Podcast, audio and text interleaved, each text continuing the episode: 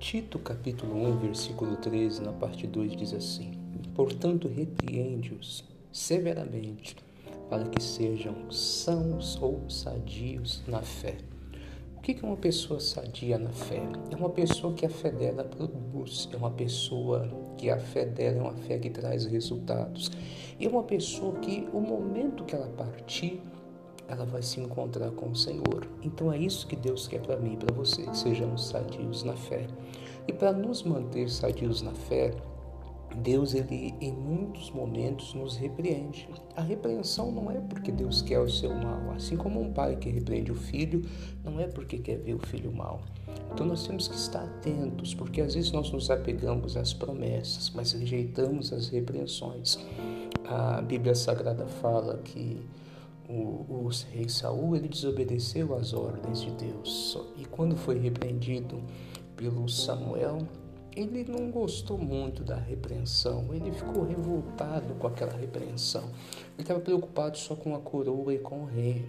Em contrapartida, Davi, quando foi repreendido pelo profeta Natan, a Bíblia Sagrada diz que ele se arrependeu e também diz que ele mudou de postura, tanto que o Salmo 51 é uma oração de Davi pedindo que Deus o lavasse, que Deus fosse misericordioso, que Deus criasse nele um coração puro, um espírito reto, que não retirasse dele o Espírito Santo.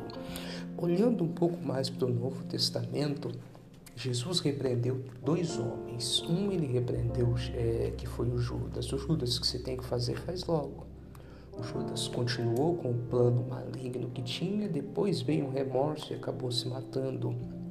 O Pedro negou Jesus, Jesus o repreendeu e repreendeu várias vezes. E o Pedro chorou amargamente e mudou de postura também. Então nós temos que prestar atenção. Deus está te repreendendo? A palavra está te repreendendo? O seu pastor está te repreendendo na palavra, que é o correto a se fazer?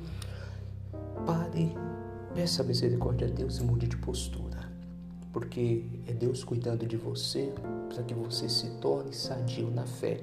Esse comportamento antibíblico ele adoece a sua fé. Sua fé não vai produzir, você pode perder a sua salvação. A maior bênção que a fé pode nos trazer é a salvação. Então, com a fé que não é sadia, podemos perder a salvação. Então, o que temos que fazer? Fazer como Davi e como Pedro pegar a repreensão que recebemos, absorver essa repreensão, pedir a misericórdia e mudar de postura. Que Deus te abençoe. Um forte abraço no nome de Cristo.